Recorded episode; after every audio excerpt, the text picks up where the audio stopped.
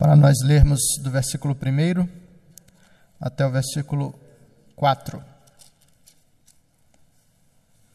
Efésios 6, de 1 a 4. Nós estamos vindo de uma sequência de datas é, que trazem algum tipo de comemoração. Né? Há duas semanas, é, celebrando o dia do Dia Nacional do Adolescente Presbiteriano. No último domingo, celebrando o Dia do Presbítero na Igreja Presbiteriana do Brasil. E hoje é um dia especial na cultura, de modo mais amplo, ah, celebrando o Dia dos Pais. Por isso, embora nós não sejamos pautados exatamente pela cultura, e sim pela escritura, esses momentos podem ser muito interessantes para nós voltarmos o olhar e a, e, e a nossa atenção para aquilo que Deus nos ensina acerca da experiência da paternidade, acerca do significado da paternidade, ouvir aquilo que Deus tem a dizer para a gente nesse momento cultural. O texto de Efésios 6, versículos 1 a 4, nos diz o seguinte: Filhos, obedecei a vossos pais no Senhor pois isto é justo. Honra teu pai e a tua mãe, que é o primeiro mandamento com promessa, para que te vá bem e sejas de longa vida sobre a terra.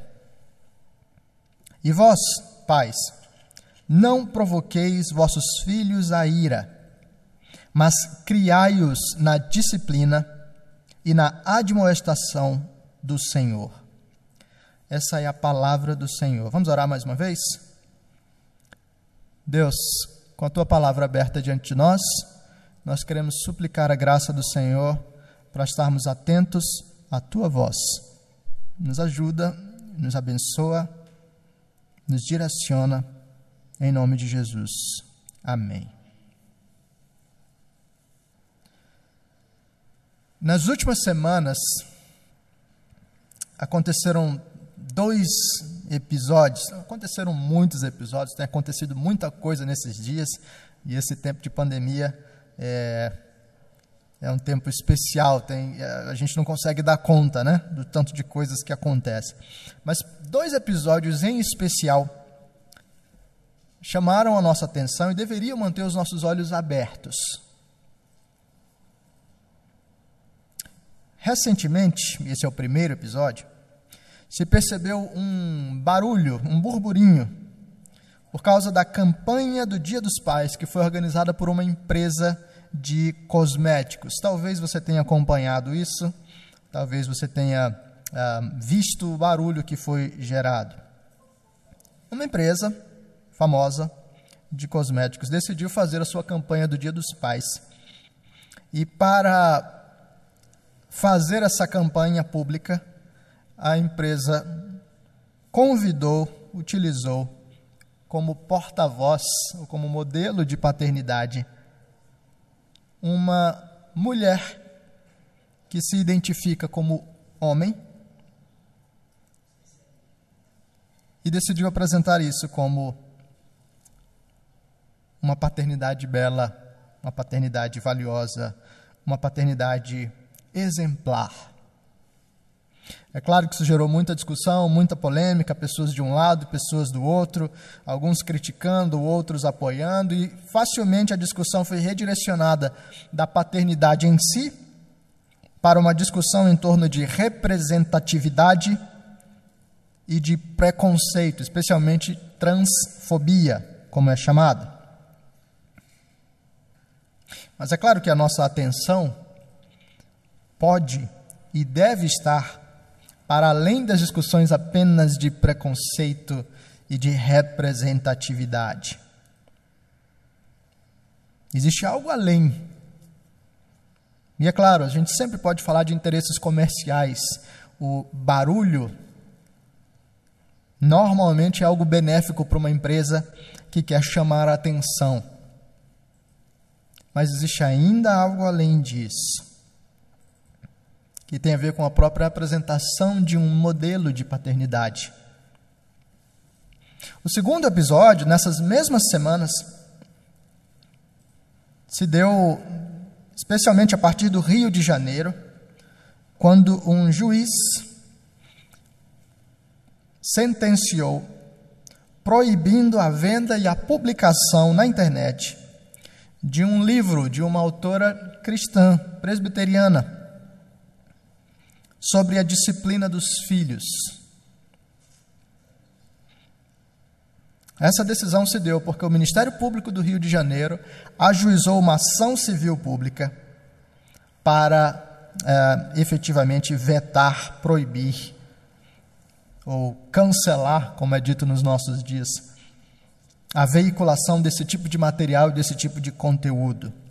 E a razão fundamental é que é, no livro dessa autora você tinha a defesa da disciplina física aplicada a crianças. Isso gerou um barulho menor, mas ainda assim gerou algum barulho e nos faz pensar sobre também um modelo de autoridade paterna e materna que é valorizada ou aceita pelo Estado e um tipo de autoridade que é rejeitada, até mesmo a ponto de sofrer intervenções da justiça pública. Quer dizer, no meio disso tudo, o que eu e você devemos perceber é que existe um tipo de curadoria acontecendo. Existem pessoas selecionando aquilo que é adequado, aceitável, valioso, aquilo que tem espaço e aquilo que não tem. Em nossa cultura, certos modelos ganham evidência, ao passo que outros modelos são silenciados. E por trás de toda a curadoria, existe um ensino, existe um discipulado nós estamos sendo apresentados a sugestões sobre o que é a paternidade aceitável, sobre o que é a boa paternidade, sobre o que é o bom exercício de autoridade. Mas eu e você temos um padrão que transcende todos os tempos, que transcende todas as culturas. Um padrão que, curiosamente, sempre vai se manifestar de forma contracultural. E é isso que está acontecendo aqui em Efésios capítulo 6. Se você lembra de Efésios, você pode dividir o livro a carta em duas grandes estruturas. A primeira delas como uma descrição do evangelho, que Paulo traz do capítulo 1 até o capítulo 3, e a segunda, uma aplicação do evangelho em que Paulo faz do capítulo 4 até o capítulo 6. E lá pelo capítulo 5, Paulo nos encoraja a sermos cheios do Espírito Santo. E de certa forma, agora ele está desdobrando, desenvolvendo essa ideia para demonstrar para a gente o que é ser cheio do Espírito Santo de formas muito práticas e concretas em várias áreas da nossa vida. Ele toca os aspectos de santidade pessoal, ele toca o aspecto dos relacionamentos na igreja, ele toca o aspecto dos relacionamentos no lar, e é exatamente dentro dessa sessão que nós estamos aqui. Final do capítulo 5, ele falou sobre maridos e mulheres. E agora, no início do capítulo 6, ele fala sobre pais e filhos. Nesse dia dos pais, e diante das polêmicas da nossa cultura, diante dos modelos que nos são apresentados, eu e você fazemos muito bem em ouvir Efésios capítulo 6, em ouvir a instrução e o encorajamento do Senhor, em ouvir a curadoria, a seleção, a apresentação do que é a boa autoridade, para que a nossa experiência seja uma experiência saudável. Diante dos nossos desafios na cultura, a Bíblia nos apresenta um modelo de paternidade que é contracultural. E essa paternidade contracultural se manifesta em dois aspectos complementares, que são sensibilidade e firmeza. Sensibilidade e firmeza. Olhe comigo o texto. A primeira parte do texto é falando sobre os filhos. E Paulo, basicamente, nos apresenta a noção fundamental de que os filhos devem honrar os seus pais. Ele nos lembra do quinto mandamento: honra teu pai e tua mãe. Ele justifica que os filhos honrem os seus pais, porque isso é justo, isso é adequado. Ele nos lembra da promessa do quinto mandamento, que é para que te vá bem e sejas de longa vida sobre a terra. E talvez para os filhos, em especial, essa primeira parte do texto possa ser especialmente aplicada no dia de hoje, quando nós devemos é, agradecer a Deus e manifestar todo o nosso respeito, todo o nosso amor, todo o nosso carinho pelos pais que Deus tem colocado diante de nós. Sem ilusão, sem romantismo, sem idealização, nós sabemos que os nossos pais são pessoas falhas, pecaminosas, são pessoas que é, erram para um lado e erram para o outro, mas ainda assim são pessoas colocadas por Deus na nossa história, na nossa vida, e que, independentemente dos seus erros e dos seus acertos, devem ser honrados.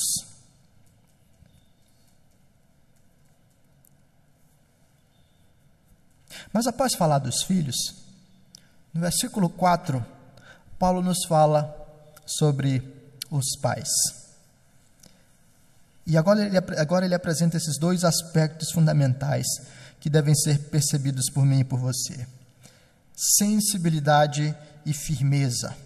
O modelo contracultural de paternidade nos apresenta uma paternidade sensível e uma paternidade firme. Mas por que, que isso é contracultural? Observe comigo esses dois modelos e você vai entender bem. Paulo diz: Vós, pais, não provoqueis vossos filhos a ira. Esse aqui é o modelo apresentado pelo apóstolo Paulo, pela palavra do Senhor e pelo próprio Deus. O modelo apresentado de paternidade sensível. A palavra que o apóstolo Paulo usa aqui para não provoqueis vossos filhos a ira a palavra para provocar a ira é uma palavra que, no, no seu original, nos aponta para a ideia de não exasperar o filho, não abusar da criança, não irritar e tripudiar. E é interessante que Paulo comece a descrição aos pais com esse tipo de recomendação. Talvez se a gente olhar para os nossos dias, a gente possa lembrar da descrição do pastor John Stott, que diz o seguinte: os pais podem muito facilmente usar a sua autoridade de um modo errado, seja fazendo exigências que são irritantes ou que são irracionais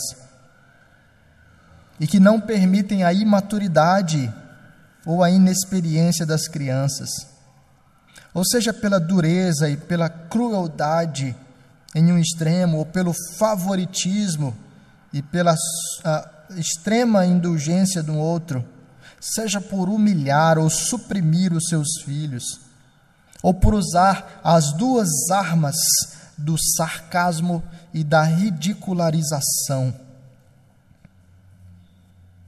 Quando nós olhamos para alguns pais dos nossos dias, nós podemos contemplar pessoas que abusam e violentam, que de fato provocam seus filhos à ira.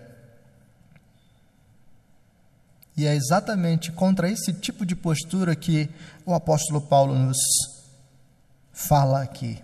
Vós, pais, não provoqueis vossos filhos à ira. estar em uma posição de autoridade ou exercer poder, estar em uma posição de maior força e de maiores capacidades, pode, por causa do nosso coração pecaminoso, facilmente se desvirtuar em uma posição de abuso.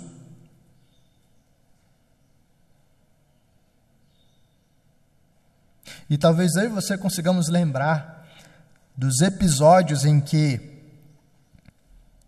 frustrados, irritados, inquietos, com uma série de outras coisas da nossa vida, nós acabamos descontando naquelas pessoas mais próximas, seja na nossa esposa ou seja nos nossos filhos.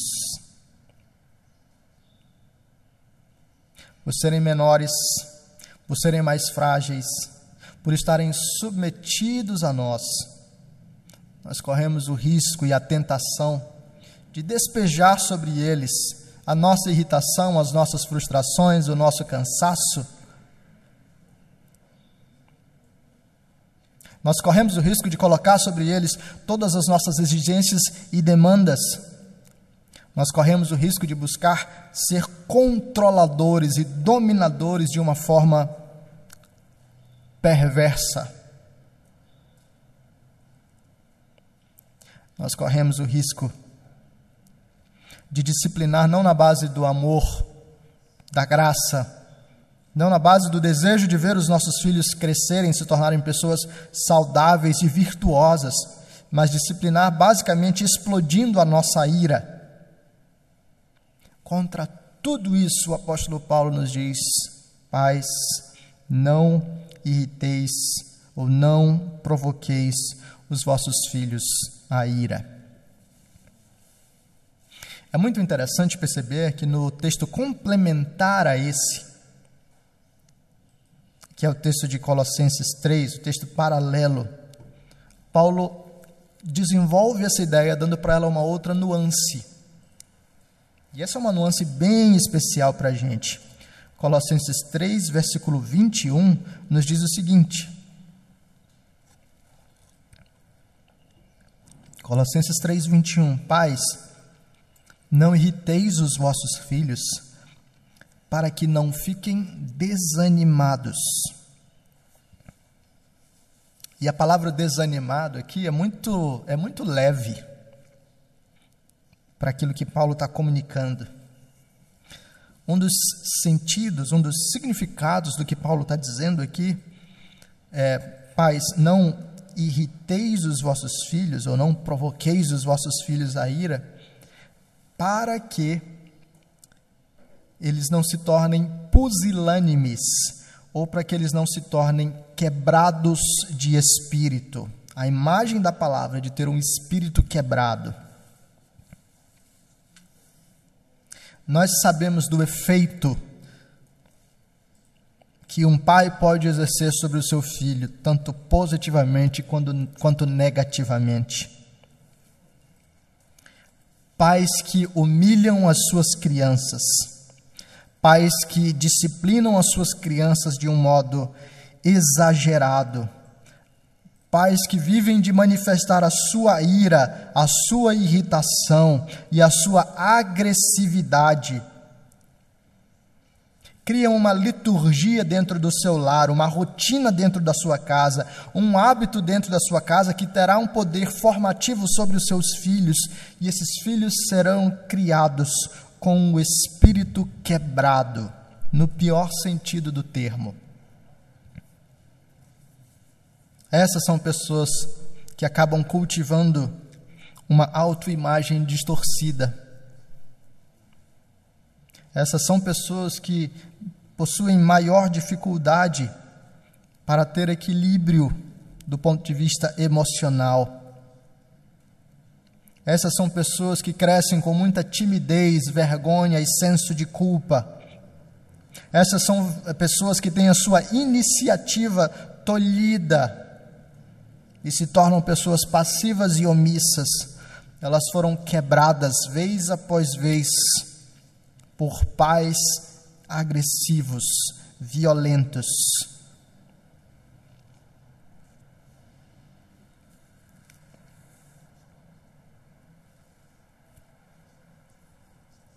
Pais, não provoqueis os vossos filhos à ira. Mas talvez você pense, bom, o que há de contracultural aqui? Não foi exatamente isso que o juiz lá do Rio de Janeiro decidiu? Não é exatamente isso que o Ministério Público está tentando estabelecer? Que o pai não abuse do seu filho, que o pai não discipline do seu filho, o seu filho de um modo errado. Onde é que está a contracultura? Onde é que está a subversão? E eu diria, calma. Porque essa primeira parte de uma paternidade sensível não é contracultural para os nossos dias. Na verdade, essa é uma proposta muito bem aceita.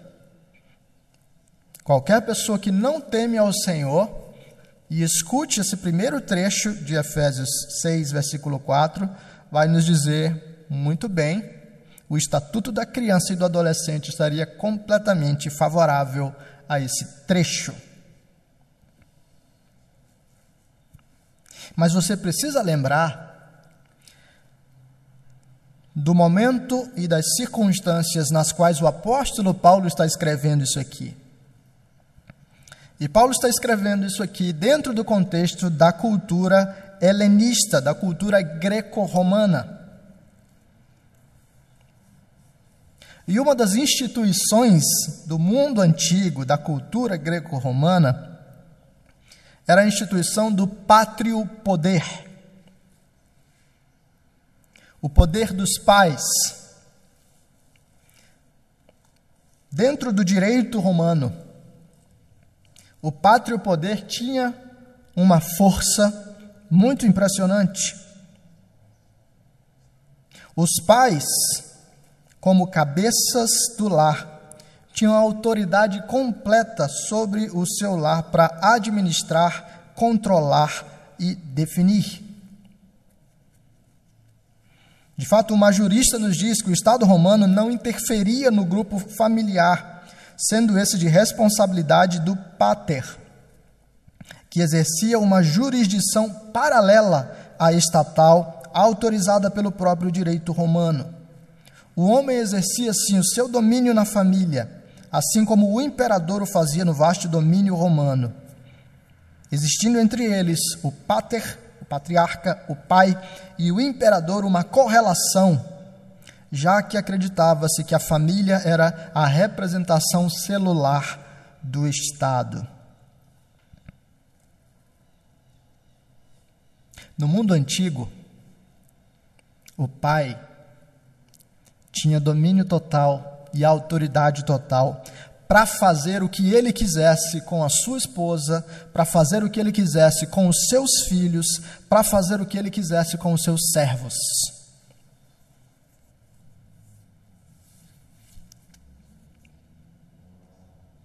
Por isso, quando Paulo fala essas coisas, esse tipo de mensagem soa como uma bomba para o homem do mundo antigo. E é interessante como a gente, é, às vezes, perde isso. Né? A gente lê o capítulo 5 e Paulo falando de marido e mulher, e Paulo começa o texto do versículo 22 dizendo: Mulheres, sejam submissas ao seu marido. E a gente diz: Nossa, que difícil, né? Paulo é, falando esse tipo de coisa. Mas para aquela época, isso era a coisa mais aceitável do mundo.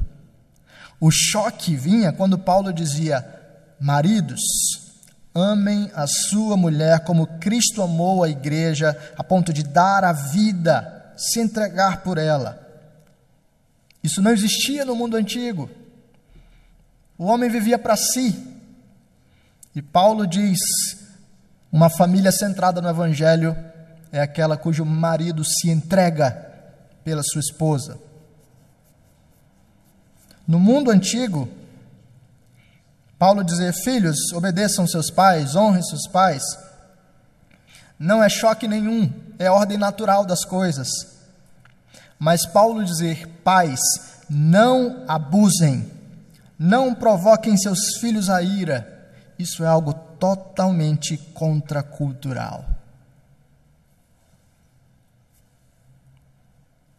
existe um freio imposto pelo Senhor para que a cosmovisão, para que a visão de mundo daquele tempo seja refreada, para que o exercício da paternidade seja um exercício centrado em algo que transcende todas as épocas e que transcende todas as culturas.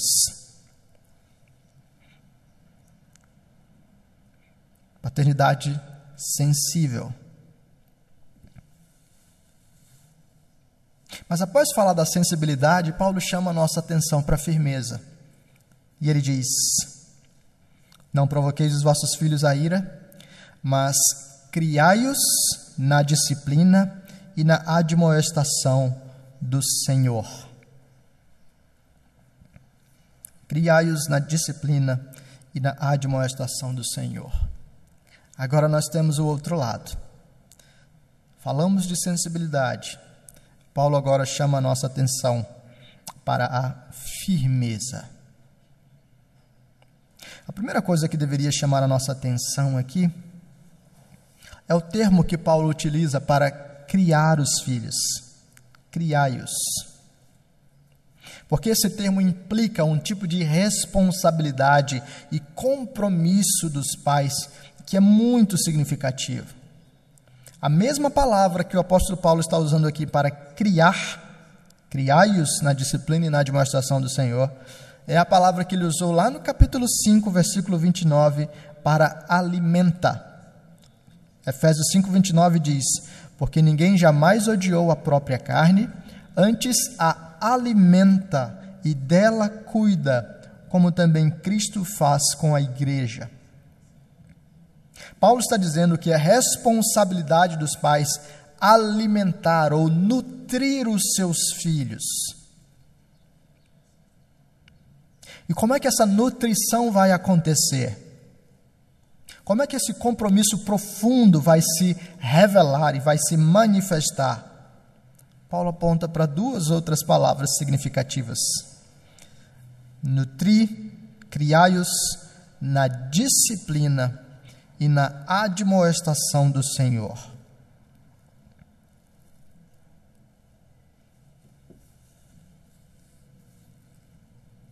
A palavra aqui para disciplina é uma palavra utilizada para um contexto de treinamento e também para um contexto de formação integral.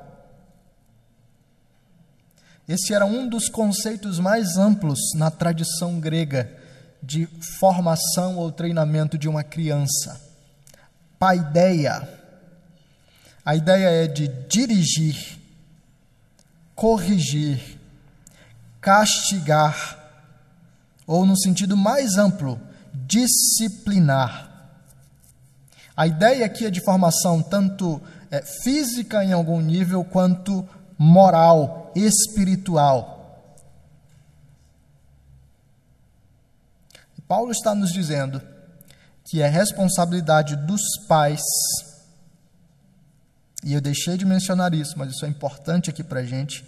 A palavra aqui de Paulo para pais não é uma palavra neutra para implicar pais e mães, é uma palavra masculina para representar, para implicar os pais, homens.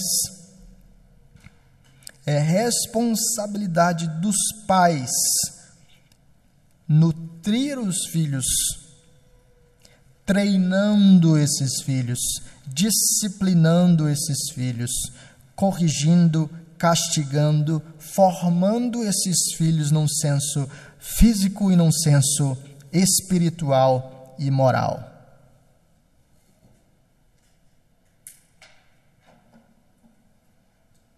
Você consegue perceber o, o, o tanto de implicações aqui?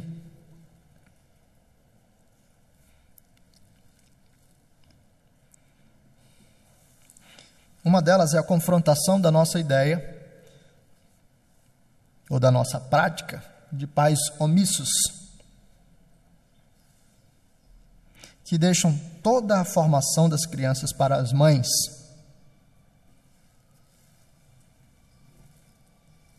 A coisa se tornou tão forte que, em certa medida, se tornou uma instituição, né?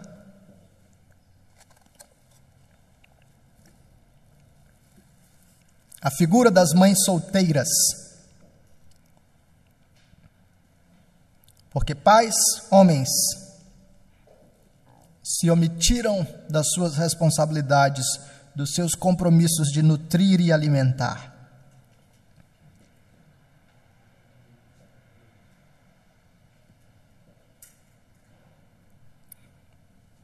É responsabilidade dos pais, é chamado de Deus para os pais, um aspecto fundamental de formação e direcionamento dos seus filhos. E agora Paulo nos diz como é que essa formação acontece.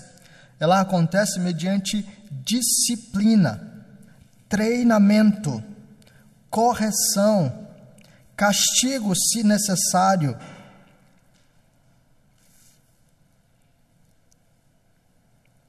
E agora sim nós temos um exercício de autoridade firme da parte dos pais. Porque eles estão servindo ao Senhor para criar filhos para o Senhor.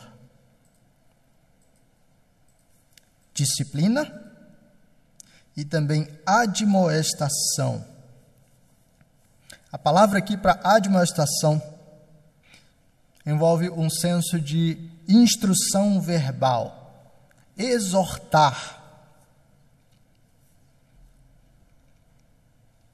Então, de certa forma, você tem a complementação aqui.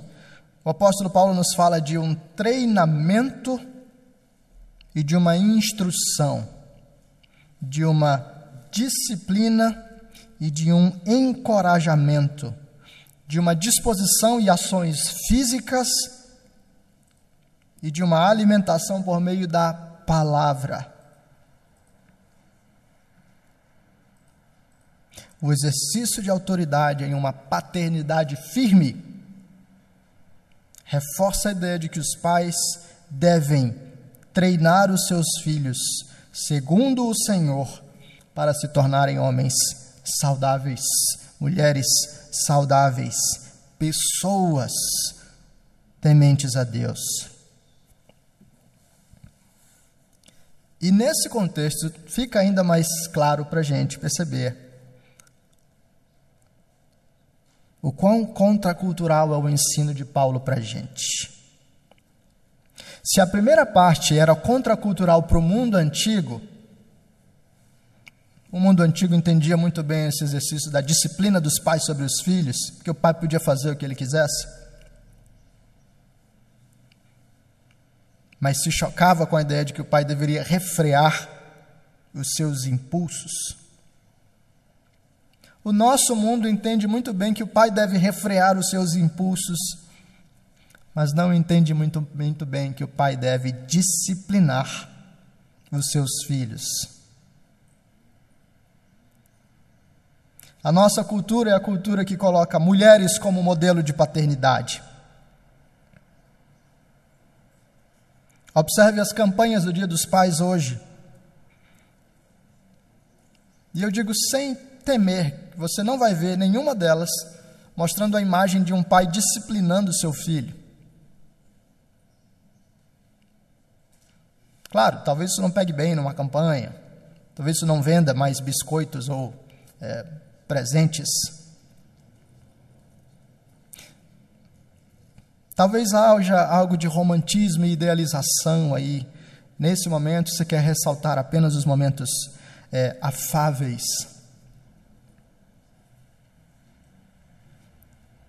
Mas não é só isso, não. Há um movimento mais amplo da nossa cultura que cria leis que proíbem os pais de disciplinar fisicamente os seus filhos. Existe um movimento na cultura que fala de leveza e não de firmeza, que privilegia a sensibilidade, mas que demonstra homens viris como masculinidade tóxica.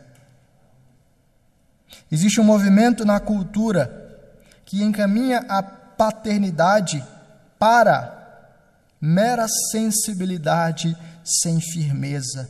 E aqui eu e você somos chamados a ouvir a palavra do Senhor dizendo: Pais, Sejam sensíveis, mas sejam firmes. Vocês têm a responsabilidade diante de Deus de treinar os seus filhos.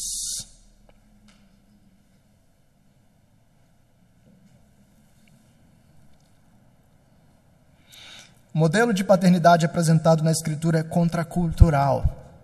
É contracultural para o mundo antigo e é contracultural para o mundo contemporâneo. É contracultural para todas as épocas, porque ele é baseado em algo que transcende as épocas. Ele é um modelo centralizado na eternidade. Mas diante desse ensino da palavra de Deus, e você podemos pensar em aplicações. O que é que isso significa na prática? Ou como é que eu e você podemos efetivamente vivenciar essas realidades? Nós podemos pensar em algumas coisas.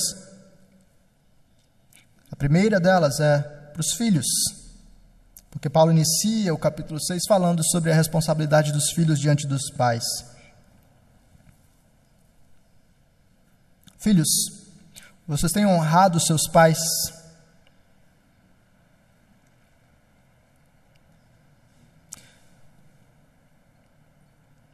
Foi o Nelson Rodrigues que disse que agora já não se fala mais na idade da razão, mas na razão da idade.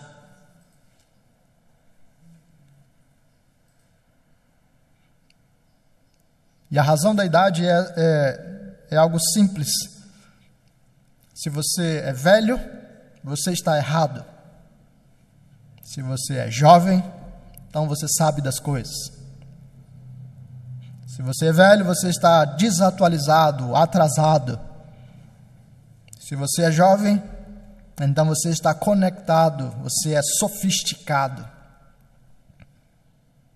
E nessa base, eu e você somos tentados cada vez mais a desconsiderar os nossos pais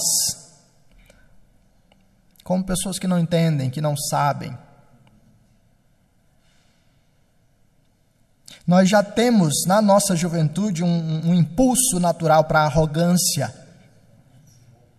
para nos considerar o centro do mundo. E nós temos agora uma cultura que exalta a juventude como se fosse o valor máximo.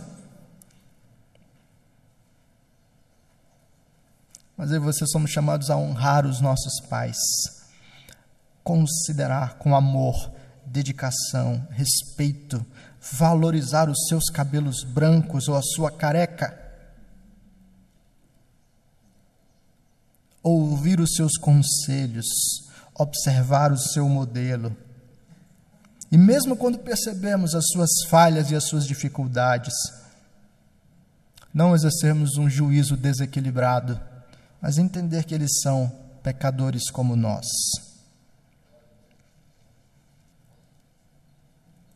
De um modo especial, nesse Dia dos Pais, você é convidado a manifestar o seu amor pelo seu pai.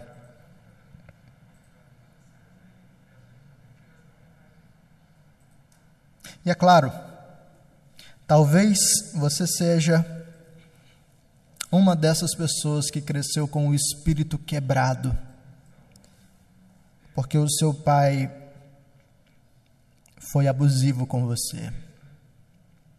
E talvez agora mesmo, enquanto eu falo essas coisas, você pensa: como é que eu posso honrar um homem que me violentou?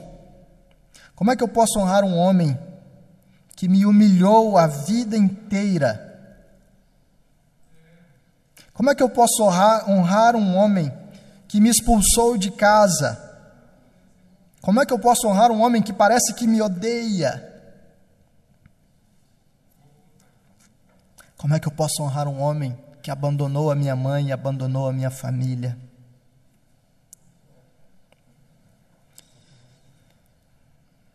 Eu quero lembrar você de alguns aspectos fundamentais. O primeiro deles, o mais básico, é que o quinto mandamento não nos apresenta condições. Sim, Pais são capazes de fazer coisas terríveis, por isso a Escritura os instrui. Mas a honra aos pais não está na base daquilo que eles fazem, mas na base da sua posição diante de Deus.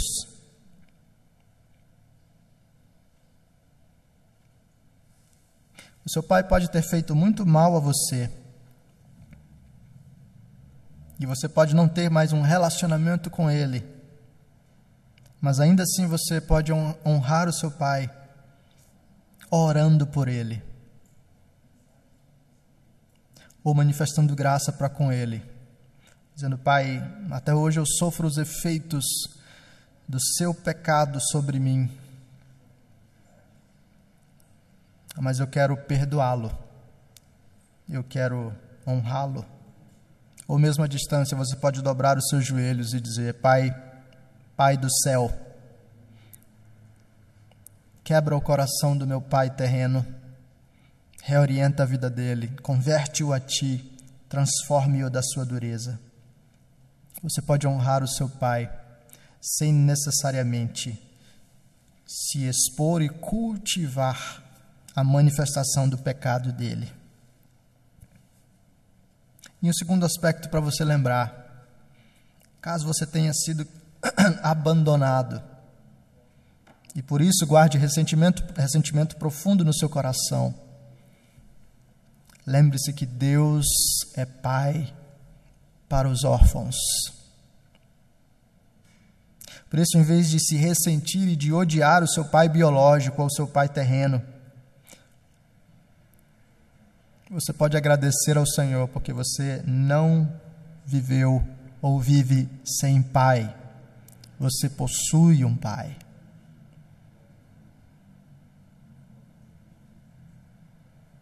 Mas além da palavra aos filhos, a Escritura fala aos pais diretamente. E aqui nós temos um chamado explícito para todos aqueles que possuem filhos. Talvez alguns de vocês sejam essa figura do pai insensível.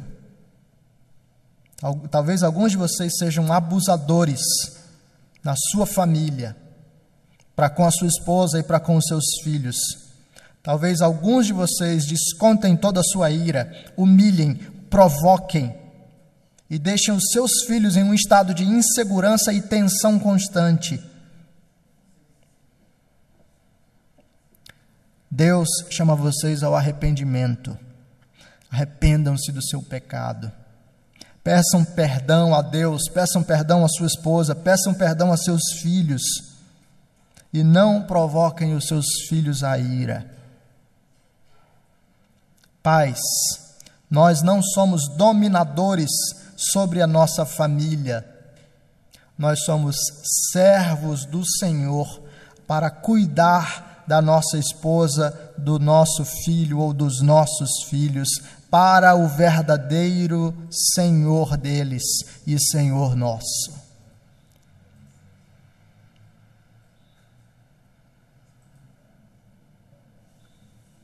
Talvez você esteja no outro extremo. Talvez você seja o pai sensível demais. Não apenas sensível, como omisso. Talvez você nunca repreenda os seus filhos, nunca corrija os seus filhos, e agora os seus filhos fazem aquilo que querem, se comportam do jeito que querem e até mesmo dão as ordens dentro de casa. Talvez os seus filhos não recebam instrução na palavra, talvez os seus filhos não sejam pastoreados. E você se esconde atrás do serviço, dizendo: Não, eu tenho muita coisa para fazer e muita coisa para trabalhar. Dizendo: Não, criança é assim mesmo. Arrependa-se do seu pecado. Confesse o seu pecado à sua esposa, aos seus filhos, pedindo perdão. E pastoreie o seu lar. Discipline os seus filhos, você está treinando-os para ser servos do Senhor no mundo.